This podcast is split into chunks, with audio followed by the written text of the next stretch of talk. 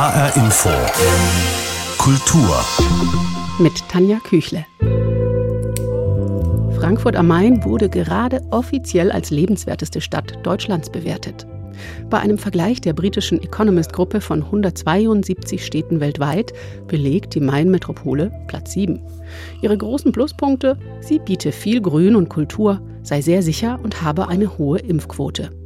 Andererseits stellen Studien gerade eine echte Trendwende fest. Auch wenn die Städte weltweit weiter wachsen werden, ziehen zum ersten Mal seit fast 20 Jahren deutlich mehr Menschen aufs Land. Hey. Wieder zu viel Hektik in der City, dabei will ich einfach nur entspannen. Ein Todeslächeln voller Whisky, auch dieser Lifestyle macht mich krank. Ja, am besten ich zieh gleich aufs Land, denn hier im Großstadtdschungel wirst du geisteskrank. Wem gehört die Stadt? Ursprünglich heißt so ein alter Gangsterfilm mit Humphrey Bogart und heute ist es der Slogan im Kampf von Menschen gegen Großinvestoren und Immobilienhaie. Ein Kasseler Theaterprojekt behauptet jetzt, die Stadt gehört dir. Sabine Koller ist eine der Projektverantwortlichen. Frau Koller, gehört die Stadt wirklich uns allen? Hallo, ähm, in unserem Projekt und in unseren Nachforschungen ist leider so ein bisschen rausgekommen, dass die Stadt nicht uns allen gehört. Oder dass wir allesamt, äh, alle 26 Beteiligten und wir Betreuenden sozusagen ziemlich wenig darüber wissen.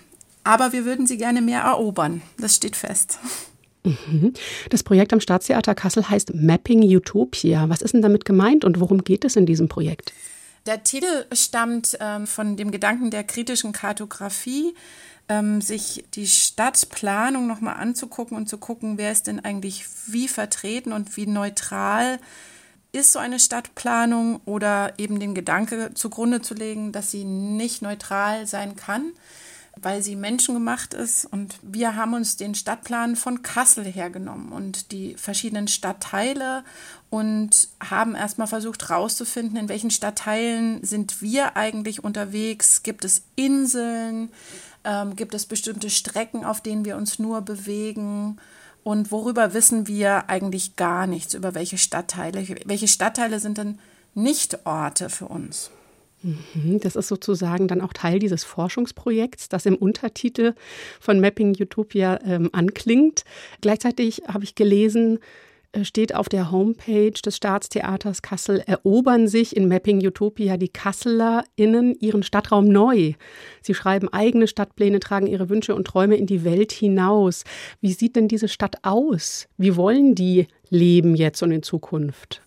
Äh, Sie können sich ja vielleicht vorstellen, dass da bei 26 Köpfen 26 verschiedene Utopien rauskommen. Also hat jede Person einen ganz anderen Schwerpunkt und das reicht von Thematik wie essbarer Stadt oder Wasserzugänglichkeit bis hin zu autofreier Stadt. Das ist ja in Kassel ein ganz großes Thema, weil die Stadt per se so nach Autotauglichkeit ausgelegt ist ähm, und hier ein großes Verkehrsproblem ist einfach mit den vielen Leuten, die täglich nach Kassel reinpendeln ähm, und es für Fahrradfahrer noch teilweise recht gefährlich ist hier auf den Straßen. Also da gibt es ganz äh, viele ähm, verschiedene Utopien, die teilweise ähm, weitergesponnen sind aus der Realität und teilweise ganz realitätsfern, ganz neue Gedanken so mit reinbringen. Zum Beispiel, was war so ein ganz neuer Gedanke? Dass ähm, Echsenmenschen unsere, unsere Stadt mit uns zusammen neu definieren und durch einen ganz fremden, uns ganz unbekannten Ansatz die Stadt erst ganz neu gedacht werden kann. Mhm. Wie war das bei den TeilnehmerInnen? Sind die eher zufrieden oder unglücklich mit Kassel? In unseren Recherchen kam vor allem so ein bisschen raus, dass Orte fehlen in dieser Stadt, an denen man sich einfach treffen kann. Und trotzdem so Wünsche eher nichts mit einem Verändern dieser Stadt zu tun hatten. Und dann haben wir uns überlegt, warum? Also warum denken wir nicht, dass wir Teil, also aktiv gestaltender Teil von dieser Stadt sind, wenn wir doch die Bewohnerinnen sind? Mhm. Und haben Sie eine Antwort gefunden auf diese Frage, warum sich die Menschen, 26 haben Sie gesagt, haben teilgenommen, Kasseler und Kasslerinnen, sich eigentlich nicht so fühlen, als würden sie ihre Stadt aktiv gestalten? Haben Sie herausgefunden, woran das liegt?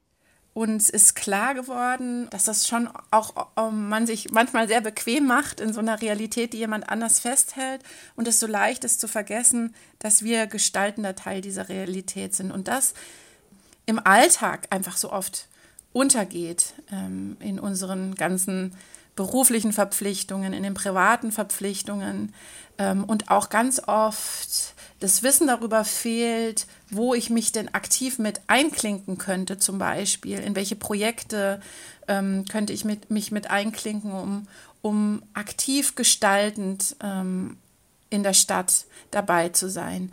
Und das lässt sich halt auf einer Theaterbühne total cool üben, weil da kann ich ja gestalten. Jede Teilnehmende, jeder Teilnehmender kann da ganz aktiv mit dem Publikum ins Gespräch kommen, eine Utopie in den Raum werfen und, und gucken, was zurückkommt an Echo.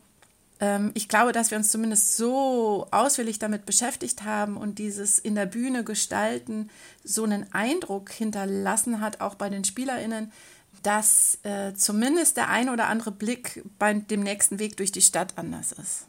Mhm. Sabine Koller vom Staatstheater Kassel. Das Ziel von Mapping Utopia, das ist unter anderem ja einen gemeinsamen Theaterabend zu gestalten. Also im Grunde diese Utopien von Stadt, von Zusammenleben auch hörbar zu machen und darstellbar. 75 Minuten Bühnenprogramm, an dem unterschiedlichste Menschen ihre Visionen eines Miteinanders präsentieren. Also ich vermute, die machen da keine PowerPoint-Präsentationen. Ähm, was erwartet einen da als Zuschauerin? Also es gibt Leute, die in einer Szene, die eher tänzerisch darstellen und andere, die haben Sprechteile. Genau, und auf der Bühne fließt das aber alles zusammen und wird miteinander verwoben. Eigentlich, ähm, eigentlich ist der Schwerpunkt bei den ZuschauerInnen. Also wir wollen natürlich erfahren, was sind denn die Utopien der ZuschauerInnen ähm, und wie setzt sich denn das Publikum zusammen, was wissen die denn über die Stadt und laden die einen zum Teil sehr äh, intime Gesprächssituationen, vermischt mit Fragen ins Publikum. Ähm, also es ist ein sehr interaktiver Abend. Also es geht wirklich nicht darum, ähm, den Leuten zu erzählen, das ist unsere Utopie, sondern ähm, eigentlich viel mehr Fragen ins Publikum zu stellen und die immer festzuhalten, diese Antworten, sodass wir über den Dauer der verschiedenen Vorstellungen gesammelt haben. Mhm, mhm. Und was können das dann für Fragen sein, die da, wenn ich jetzt als Zuschauerin ins Theater im Museum Fridericianum komme, welche Frage könnte mir da von den Teilnehmenden dieses Theaterabends Mapping Utopia gestellt werden? Da kommen solche Fragen ähm, auf Sie zu. Arbeitest du in deinem Stadtteil? Hat dein Stadtteil eine Schule? Gibt es bei dir fußläufig einen Spielplatz? Kannst du in deinem Stadtteil Sport machen? Wie oft benutzt du in der Woche die öffentlichen Verkehrsmittel? Gehst du in einer Parkanlage in deinem Stadtteil picknicken? Gibt es in deinem Stadtteil eine Parkeinlage? Das sind einige der Fragen. Und dann später, ähm, wenn es um die Utopien geht, ähm, sind das nochmal Fragen, die eher was zu tun haben mit, wer wird denn gehört in deinem Stadtteil? Also wer oder was ist laut in deinem Stadtteil? Wen hört man gar nicht in deinem Stadtteil? Mit wem würdest du in Kassel gerne mal die Wohnung tauschen?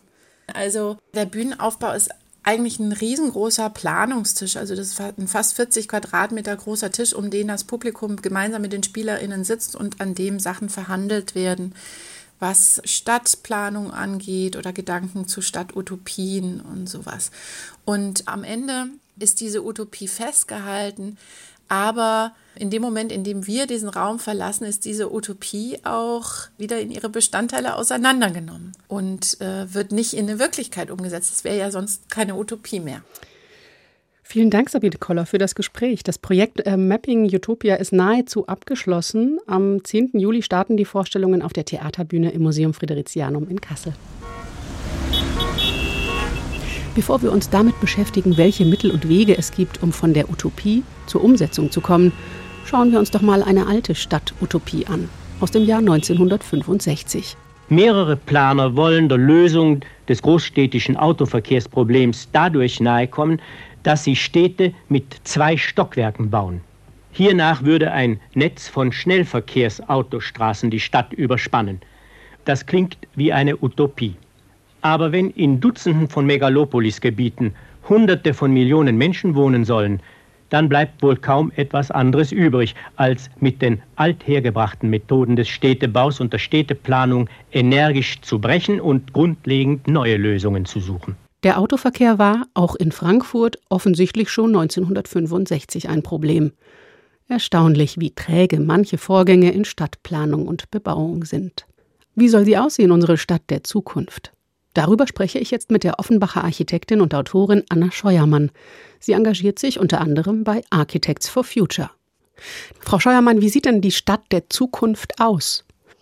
Das ist eine sehr große Frage und auch eine schwierige Antwort natürlich für uns. Aber dass zum Beispiel die Stadt grüner wird, auch mehr Wasser vielleicht in die Stadt kommt über diverse Wege und sie wird ganz sicher dichter sein, als wir die Stadt jetzt gerade kennen. Was wir denken, was dabei einfach dann darauf geachtet werden muss, ist, dass es dann ein kreislaufgerechtes Bauen ist, also dass es möglichst mit gesunden Materialien gemacht wird, mit natürlichen Materialien, um auch die Ressourcen zu schonen, die wenn möglich, auch wieder hinterher an anderer Stelle aufgebaut werden können, wenn eben nicht mehr genau an der Stelle beispielsweise ein großer Wohnblock gefragt ist oder das Thema haben wir bei den Schulen auch häufig, dass viele Schulen ja jetzt äh, in so Modulbauweise entstehen, weil das einfach schnelleres Bauen ist, die aber dann eben auch wieder zurückgebaut werden können, wenn an der einen oder anderen Stelle eventuell die Schule kleiner werden müsste oder größer werden müsste. Also dass diese Optionen einfach viel mehr bedacht werden bei der Planung. Frau Scheuermann, wenn Sie sagen, wir setzen uns ein oder wir wünschen uns, reden Sie von den Architects for Future. Auf der Homepage ähm, von Architects for Future ist so ein Statement veröffentlicht, da steht, die Baubranche ist der Hauptverursacher für den enormen Ressourcen- und Energieverbrauch in Deutschland. Wir fordern daher alle Aktiven der Baubranche auf, und dann folgen eben sieben Forderungen. Da geht es unter anderem darum, den Abriss kritisch zu hinterfragen. Ist der wirklich nötig? Kann man daraus nicht eigentlich wieder neue Ressourcen gewinnen oder beim weiteren Bauen weiter benutzen? Es geht um gesunde klimapositive Materialien, um eine kreislaufgerechte Konstruktion und ähm, auch um das Entwerfen für eine offene Gesellschaft. Das sind ja alles im Grunde, sage ich mal, Gemeinwohl orientierte Ziele und eben nicht bauen, das unter dem der Profitmaximierung sozusagen steht. Welche konkreten Wege gibt es denn von der Utopie zur Umsetzung? Also wie kommen wir zu einer gemeinwohlorientierteren Planung und Gestaltung unserer Städte? Also es geht auch ganz viel um, um Fortbildung, um Bildung von den Menschen, sage ich mal, nicht nur denen, die eh schon Architektur studiert haben, sondern auch den BürgerInnen, dass die verstehen, wo sie auch Einfluss nehmen können. Und wenn wir da jetzt ein Beispiel rausgreifen, dass man äh, ja für eine offene Gesellschaft entwerfen soll, da geht es ganz viel auch um das Experimentieren, dass wir versuchen, Räume aufzumachen, wo das stattfinden kann. Und so waren gerade letztes Wochenende ja die Frankfurter Sommerstraßen. Vielleicht äh, war der eine oder andere auch in der Stadt unterwegs und hat das mitgekriegt, wo, wo einfach ähm, die, die Nachbarschaften sich zusammengetan haben und für einen Tag die Straße direkt zwischen ihren Wohnhäusern gesperrt haben und einfach äh, ausprobiert haben, was kann man denn auf der Straße sonst noch machen? Was wünschen wir uns denn eigentlich, was direkt vor unserer Haustür passieren soll oder welche Funktionen fehlen auch? Ja, ich möchte noch einmal kurz auf diese konkrete Umsetzung, auf ein bestimmtes Beispiel gerne eingehen. Ähm, in der Vorbereitung für dieses Interview habe ich nämlich gelesen, dass für so eine gemeinwohlorientierte Stadtgestaltung grüner, sozial durchmischter kulturell eher orientiert, dass wir da weniger von den üblichen Bieterverfahren gebrauchen können und mehr von sogenannten Konzeptverfahren. Vielleicht können Sie mal kurz erläutern, was genau sind diese Konzeptverfahren und wie könnten die denn dabei helfen, dass eine Stadt Wirklichkeit wird, die sich in erster Linie dann an den Bedürfnissen, ja, ich sag mal, der Menschen, die in der Stadt wohnen, orientiert und eben nicht an den Profitinteressen von wenigen?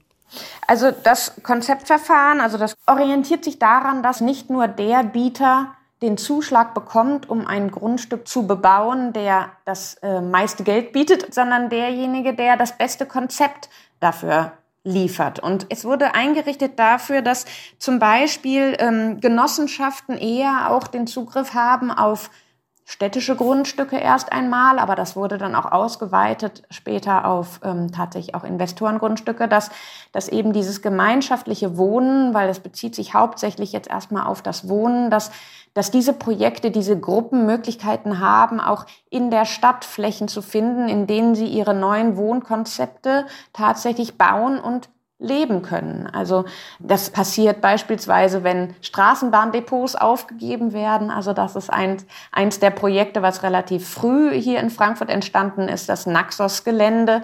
Ähm, das passiert aber auch, ähm, jetzt sage ich mal weiter außerhalb, wenn wir jetzt an den Frankfurter Berg denken, da ist jetzt ein ganz aktuelles Verfahren, nämlich gerade ausgeschrieben, das Hilgenfeldquartier, was dort entsteht.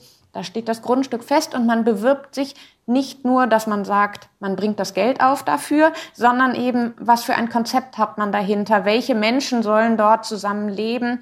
Wie kommen die zusammen? Wie groß sind beispielsweise auch die Wohnungsgrundschnitte oder was kommen noch für Funktionen dann mit rein? Und das wurde eben 2020 dann zu dem Baulandbeschluss noch ausgeweitet, dass wirklich bei Neubauten, also Wohnungsneubauten, die auch von äh, Privatinvestoren oder von Großinvestoren ähm, gebaut werden, dass auch da 15 Prozent über dieses Konzeptverfahren rausgegeben werden müssen. Also dass nicht der Bauherr bestimmt, wie hoch der Preis ist für die Wohnung oder ähnliches, sondern dass auch da die Konzeptverfahren mit Einfluss finden.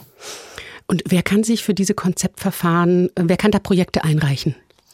Ja, ganz konkret findet man das sehr gut. Es gibt äh, in Frankfurt ein Netzwerk für gemeinschaftliches Wohnen ähm, und da findet man tatsächlich die ganz genauen Details. Also das sind Gruppen, ähm, NGOs, ähm, das sind Genossenschaften, das sind Gemeinschaften, die sich zusammengetan haben, es sind Vereine, die dort sich zusammen dann bewerben können für solche Grundstücke. Das steht wirklich ganz genau dann auf dieser Seite des, äh, des Netzwerkes. Mhm. Heißt das, dass dann zum Beispiel Gebäude, muss nicht immer Neubau sein, aber kann dann so genutzt wird, dass beispielsweise nicht alle Wohnungen die gleiche Größe haben äh, und den gleichen Schnitt, weil man dann weiß, dass da auch die gleichen Leute einziehen werden mit dem gleichen Habitus, mit den gleichen Einkommensmöglichkeiten, dass man vielleicht sagt, man hat eine Gemeinschaftsküche, dass man vielleicht sagt, man hat unten drin ein Kindercafé oder ein Kunstatelier, wo offen äh, jeder kommen kann oder so. Ist das im Grunde dann auch äh, sozusagen der Aufruf, dass wir alle, die in der Stadt leben, uns mehr beteiligen, mehr engagieren müssten eigentlich in der Gestaltung der Stadt? Absolut. Also das haben Sie sehr schön zusammengefasst. Genauso ist es.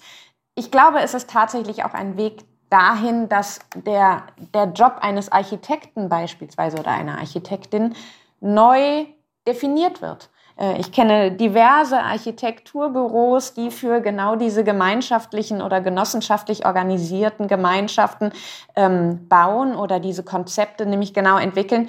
Da, da geht es nicht darum, seine Idee als der Macher, der Künstler zu äh, realisieren, sondern genau für die Menschen etwas zu entwickeln, mit denen gemeinsam etwas zu entwickeln. Und das dauert natürlich auch eine Weile, denn der klassische Bauherr wird eben zu einer Gemeinschaft und damit wird jeder Bewohner zu einer Art Bauherr. Mhm. Immer wieder wird andererseits deutlich, dass Menschen sich da oft machtlos fühlen, wenn es um die Planung und Gestaltung ihrer Stadt geht. Ähm, wie kann ich mich denn als normale Durchschnittsbürgerin, sage ich mal, für meine Interessen in der Stadt einsetzen? Welche Möglichkeiten habe ich da? Also es gibt mittlerweile sehr viele Initiativen, an die man sich wenden kann. Wenn ich jetzt mal ähm, das Ganze mal weghole vom Wohnen, ein bisschen mehr tatsächlich, wie soll unsere Stadt aussehen? Wie soll die Stadt gestaltet werden? Oder was kann ich da als Bewohner der Stadt wirklich auch tun? Gibt es eine Initiative, die nennt sich Making Frankfurt, um jetzt ein Beispiel mal zu nennen, die sich 2020 zum ersten Mal gegründet hat, um über Nutzungen nachzudenken, die in der Innenstadt oder in der Stadt sind. Da wurde am Ort des Mainkais, der auch damals ja ein Jahr lang gesperrt war, wurden die Menschen eingeladen, ihre eigenen Ideen zu entwickeln, was, was dort passieren kann auf solch einer Fläche. Und äh, da kann jeder mitmachen. Das ist sozusagen eine offene Gruppe. Da können Ideen eingereicht werden. Da kann man zu den regelmäßigen Treffen kommen. Dann war es letztes Jahr in der Innenstadt, gab es da einen Aktionstag ähm, auf der Hauptwache und drumherum Goetheplatz und verschiedenen Plätzen noch, ähm, wo es wirklich darum ging, dass man auch ja einfach mal Ideen raushaut, also auf eine Art Speakers Corner, wie man das aus England kennt, dass man sich da hinstellt und sagt, ich wünsche mir das und das. Und dann konnte der Nächste kommen und sagen, aber dann musst du doch auch daran denken, dass man einfach ins Gespräch kommt und sich auch traut, dass auch das, was man wie Sie sagen, als jetzt, sag ich mal, ungeübt, ungelernter Bürgerin, dass man auch da Interesse entwickelt, sich dafür gerade zu stehen, für das, was man sich wünscht, aber auch das auszuhalten, dass nicht alles geht, was man sich persönlich wünscht, sondern wie wir das dann gemeinsam realisieren können. Und in der Art dieser Initiative gibt es auch noch, noch weitere. Es gibt, wie gesagt, ganz viele Genossenschaften. Auch da ist es immer wieder möglich, neues Mitglied zu werden, wenn man sich mit den Ideen äh, identifizieren kann. Und äh, wenn man im Internet mal googelt, da gibt es sehr, sehr viele Möglichkeiten. Sie haben die Nutzung des Mainkais ohne Verkehr ähm, erwähnt. Ich selber habe das auch sehr genossen zu der mhm. Zeit, als der gesperrt war. Inzwischen fließt dort der Verkehr allerdings wieder. Mhm. Ähm, was gibt es denn sonst für positive Beispiele, vielleicht in, in Hessen, es muss jetzt gar nicht unbedingt Frankfurt sein, wo neue Projekte ideal genutzt wurden, Ihrer Ansicht nach? Also die so eine Art Vorbildcharakter auch haben könnten für eine Stadt der Zukunft? Also da wäre zum Beispiel der, also wenn wir jetzt von einem Neubau sprechen, der auch im Sinne unserer Themen, also der Themen der Architects for Future ganz beispielhaft ist, wäre da der Alnatura Campus beispielsweise in Darmstadt. Ähm, das ist für 500 Mitarbeiter ungefähr eine Bürolandschaft, die aber eben über dieses Büro hinausgeht, die viele Flächen auch hat, wo eben auch ein Kindergarten dann dazu kommen kann. Ähm, das Grundsätzliche dabei ist aber, dass einfach gesagt wurde, wir wollen jetzt nicht nur ein technologisch hochwertiges neues äh, Bürogebäude haben, so wie die meisten klassischen, sage ich jetzt mal, Büroneubauten sind, sondern dass einfach auch darauf geguckt wurde, mit welchen Materialien kann man das erreichen und was sind auch angenehme Räume, die wir da schaffen. Da wurde ganz viel mit Holz und eben auch Lehm, also der, der Blick, was, wie kann moderner Lehmbau aussehen? Denn auch Lehm ist ein, ein Baustoff, der jetzt immer wieder genutzt wird, weil er tatsächlich auch an der einen oder anderen Stelle auch den modernen Anforderungen entspricht und einfach eine ganz angenehme ja, Atmosphäre und äh, Luftqualität auch erreicht. Und gleichzeitig natürlich auch sehr nachhaltig ist, weil er nur auf natürliche Ressourcen schaut. Mm, ein anderes Projekt, wenn wir jetzt bei dem Thema zum Beispiel Wohnen wären, es gibt im Bahnhofsviertel, ähm, was ja sehr verrufen ist mittlerweile wieder, also leider durch die Pandemie, gibt es so ein paar Beispielprojekte, die ich sehr schön finde, zum Beispiel das Projekt Nidda Stern. Das ist ein Bürogebäude gewesen aus den 50er Jahren, was umgebaut wurde zu einem gemeinschaftlichen Wohnprojekt. Ähm, ich würde sagen, es ist trotzdem noch sehr individuell. Also die BewohnerInnen haben ihre eigenen Etagen, nutzen aber Teile des Gebäudes gemeinsam und haben eben im Erdgeschoss so ein, eine Art Studio, Galerie, offenen Raum, der auch von Menschen, die nicht in ihrer Gemeinschaft sind, genutzt und angefragt werden können. Also wo Veranstaltungen stattfinden, Ausstellungen stattfinden können, die dann auch so ein bisschen auf den Straßenraum rausgehen. Also das würde ich jetzt sagen, sind mal so zwei Projekte, die ich ganz beispielhaft finde, die in die richtige Richtung auf jeden Fall gehen. Ja, und wir können uns dann nur mehr davon wünschen und vielleicht mal einen Blick ins Internet werfen, wenn man möchte, wie man sich selbst auch einbringen kann in die Stadtgestaltung, in die Stadtplanung. Frau Scheuermann, vielen, vielen Dank an Architects for Future, an Ihr Engagement und ähm, vielen Dank für Ihre Zeit und das Gespräch. Sehr gerne.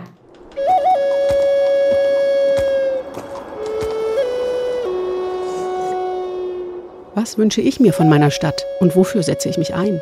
Vielleicht konnte diese Sendung dazu ein paar Inspirationen liefern. Der Wiesbadener Max Lyon, alias Max Leon Kluge, besingt schon mal seine Heimatstadt Wiesbaden. Und er macht damit auch klar, was fürs Wohlfühlen in einer Stadt mindestens genauso wichtig ist wie die richtige Infrastruktur. Freunde und Beziehungen. Wenn ich wieder meine hey, ich kenne die Parks für den Extra-Kick. Ich kenne die Bars für den letzten Drink. Ich kenne die Bahn zu dem besten Blick, denn ich kenne die Stadt und sie kennt mich. jetzt. Wenn ich mein Liebeslied rap, ja. Für die Stadt, die ich kenn, seitdem ich denk, ja. Denn ich wander in der Welt, auch komme back, ja. Ober, Oberkörper frei in der City. Dreieck auf meinem Bauch, ich zeig mein Belly. Alle wollen nach Berlin, denn nur so werden sie trendy. Ich setze meine Trends in der 6-5 Welly. 6-5 Welly, Digga, I get it. Vom Wilhelm bis zum Westend schieb ich meine Welle.